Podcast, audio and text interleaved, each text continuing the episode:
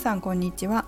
この番組は家トレトレーナーの私メグが主にダイエットや心と体の健康に関することを本音でお話しする番組です。195回目の今日はゆるいダイエットが成功するパターンをお送りします。まあ、ちょっと今日12月25日になりますけどダイエットの話をするのはね、ケーキ食べたいとか美味しいもの食べたいという方にとっては酷かなと思いますが、えー、ダイエットが気になる方のためになればいいなと思ってちょっとお話ししていきたいと思います。えー、今日はですねタイトルにありましたようにゆるいダイエットで成功するパターンになります。ブログとか SNS とかでゆるいダイエットして痩せましたっていうのって見たことないですか？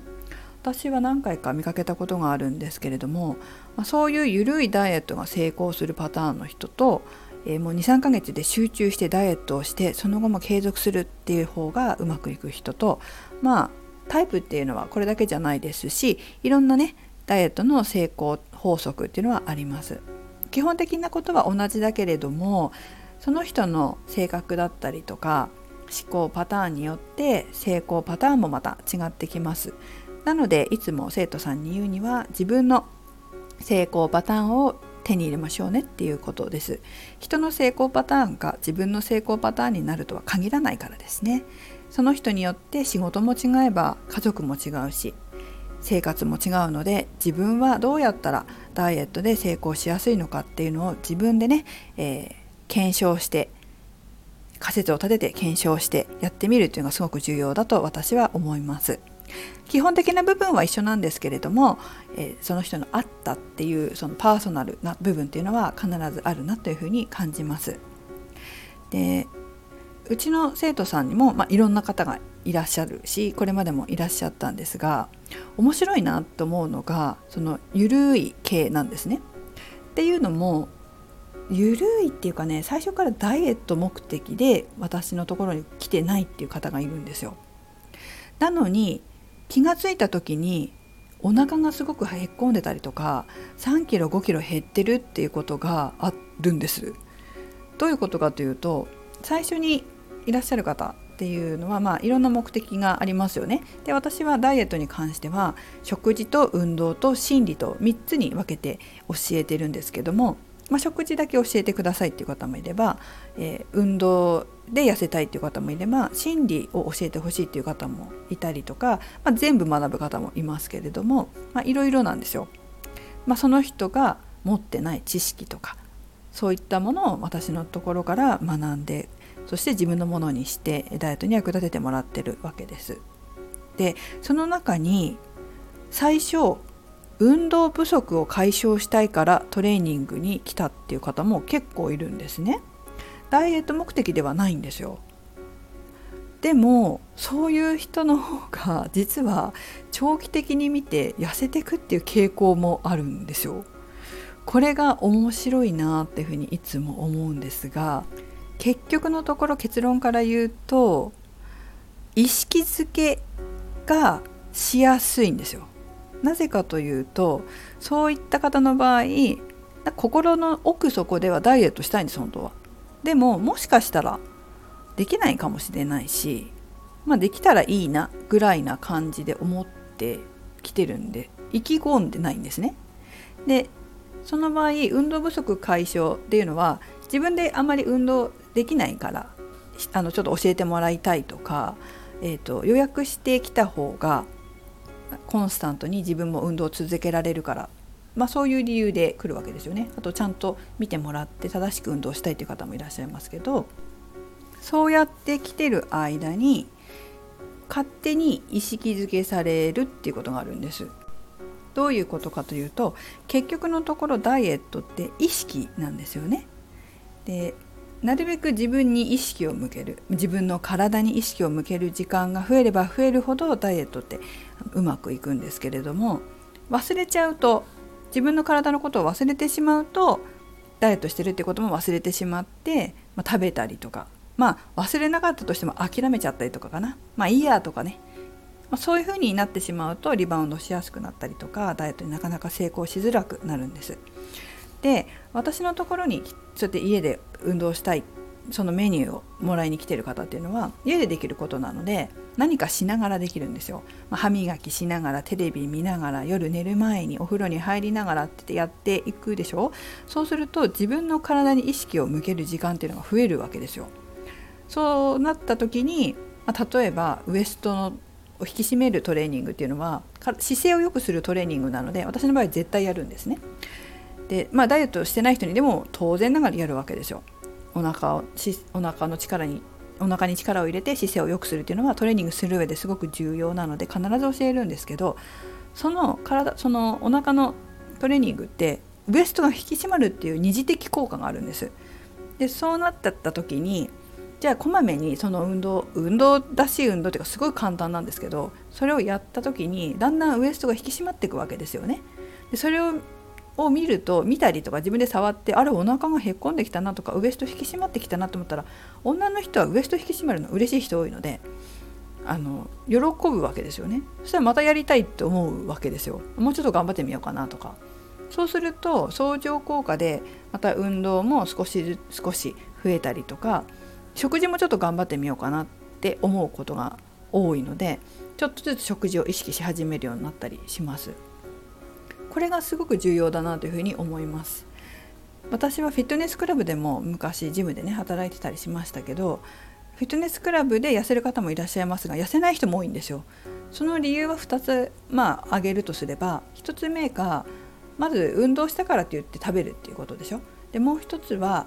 ジムに来た時だけしかやらないっていうことなんですよ。もうジムに来てやればあともう安泰だって言ってうちであの何もしないゴロゴロしてる。でそれではやっぱり痩せないんですよね。で逆になんでうちに来た生徒さんたちが家でしか家でできるようなトレーニングしかしてないのに痩せるかっていうとこまめにやるからなんですよ。その意識ですよね。こまめにやれば自分の体に意識が向くので向いてる分やっぱり意識して生活するようになる筋肉引き締めて歩こうとか、まあ、少し、えー、お腹引き締めて電車乗ってみようとかそういうことをするようになるので意識が自分の体に向く時間が増えるから痩せやすくなるんじゃないかなっていうふうに私は考えてます。うん、フィットネスクラブもその行っただけっていうのも本当に多いので行って満足みたいなことも多いからもったいないんだけれどもそうじゃなくてコンスタントに週に何回かは行かな行った方がいいし、まあ、それ以外の時ですよねパーソナルトレーニング以外の時にその人が何をしてるかジムに行ってない時に何をしてるかっていう生活っていうのがすごく重要になると私は思います。あとですねダイエットって言って意気込むっていうのも結構怖いものがありまして、えー、だいたいこう23ヶ月で集中してダイエットをして痩せたいっていう方何の影響かね結構多いんですけど、えーと痩せるっていうことが重要じゃないなって思っててやっぱり痩せ続けるっていうのが一番重要、まあ、痩せたらキープし続けるということですよね。続けることがやっぱり一番重要なんですが23ヶ月だけガーッとダイエットしてその後こうやらなくなっちゃったりとかもうやらなくていいと思う方も結構いるんです。で23ヶ月集中してダイエットした時にそれが習慣化すればいいんですよ。だけどやめちゃったりするんですねダイエットはこの期間だけやればいいみたいな方も結構なんでそう思うのかちょっと何の影響なのかなと思うんですけど23ヶ月だけダイエットしてあとはまた元に戻していって思う方もいるみたいで運動も23ヶ月やればで痩せればもうやらなくていいって思ってる方もいるんですよ。それってあれなのかな？20代の時の影響なのかな？20代ってこう何ていうのかな？ちょっと太ったらちょっと運動すればすぐ戻せるじゃないですか。まあ、それ代謝が高いからですよね。だけどその代謝って20代だけで30過ぎたらその代謝っていうのはだんだん衰えてきて40過ぎたら当然ながらガタッとくるわけですよ。そんな時に23ヶ月だけダイエットするために運動して痩せて40代とかになってそのままやめたまま生活したらってダメなんですよね。筋肉って今度落ちてくから落ちていく筋肉があればまた太りやすくなるわけなので運動は習慣化させて筋肉をずっと保っていないとその太り、えっと、痩せやすい体を維持できません。なのでもう本当に一生やるつもりで運動をするしてもらうのが一番いいわけです。でそのためにはやっぱり習慣化しやすい内容の自分ができるものこれだったら続けられるっていう運動を選んで継続していかなければいけません。で23ヶ月でダイエットするっていう方は運動だけではなく食事も23ヶ月だけしかしないっていう方も多いみたいですけれども、まあ、それじゃダメだってこともちろん分かりますよね。それだったらなんか23ヶ月だけ食事減らして3ヶ月以降はまた元に戻せばねえーと、また増えるのは当たり前じゃないですか。エネルギー量が増えるわけだから。だから継続してできるものがすごく重要だっていうわけですよね。習慣化できないとしょうがないよっていうこと。そうするとじゃあ23ヶ月ガーッとダイエットしてその後続けられるかっていうのが一番重要で人間ダイエットだけしてるわけじゃないですよね、えー、仕事があったりとか子育てがあったり家庭があったりっていろいろあるわけです。でその中でもやっぱり続けられるものでなければあのまた戻っちゃうわけですからそういったところで長期的な視点を持って、えー、まあ、コツコツできるものそれを選んで、えー、長期的な視点で続けられる方が結果が出るその人の方がそういう人の方が痩せ続けてスタイルが良いまま人生を送れるっていうような感じが多いですね。23ヶ月だけで終わらせようって思う人の方がリバウンドするだから最初ダイエット目的じゃないけど運動不足解消と思ってきたけれどもだんだんと意識が変わっていって少しずつ習慣が変わって運動習慣ができてその間になんとなくこう痩せてきたから食事も変えてみようかなって自信がついて食生活を変えてそしてまた痩せてでそれが